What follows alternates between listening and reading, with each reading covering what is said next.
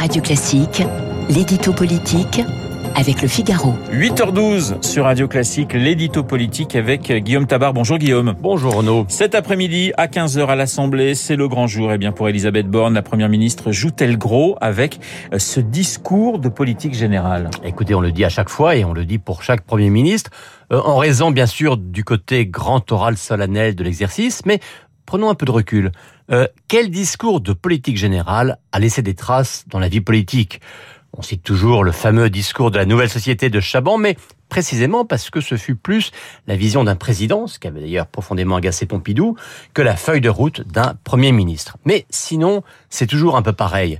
Beaucoup d'attentes, beaucoup de mise en scène préparatoire avant et beaucoup de déceptions après. Alors on verra cet après-midi, mais c'est un peu inévitable pour deux raisons. La première, c'est que chacun prend ses marques. Les députés sont, pour la moitié en tout cas, des nouveaux, et le Premier ministre ne sait pas encore comment réagit l'Assemblée qui est devant lui ou devant elle. Euh, plusieurs me l'ont confié, cela donne à l'exercice un côté formel et intimidant. La seconde raison, c'est que le genre littéraire lui-même est hybride. Euh, si le Premier ministre fait dans les généralités, on dit, il n'y a pas d'annonce, il a oublié de parler de ceci, il a oublié de parler de cela. Et c'est au contraire, il est exhaustif dans les thèmes de la vie gouvernementale. Eh bien, on dit, c'est un catalogue, ça manque de souffle.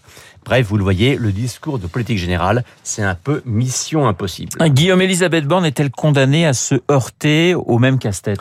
Bah, Écoutez, paradoxalement, Elisabeth Borne a deux chances de répondre plus que ses prédécesseurs à une attente des parlementaires et même des Français. Euh, la première chance, eh bien, c'est un peu un cadeau, peut-être involontaire, fait par Emmanuel Macron.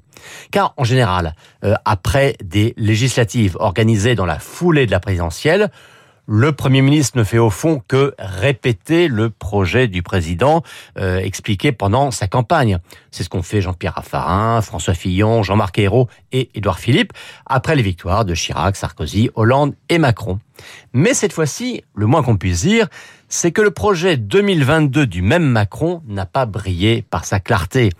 Il a vaguement listé quelques thèmes, hein, la transition écologique, l'école, l'hôpital, mais il n'a pas présenté de réforme précise en général, le DPG, comme on dit, est un exercice de répétition.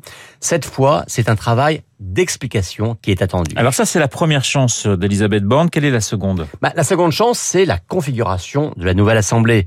Euh, maintenant que l'on sait qu'il n'y aura ni coalition, ni élargissement de la majorité, il faut bien dire comment avancer et le dire de manière très concrète.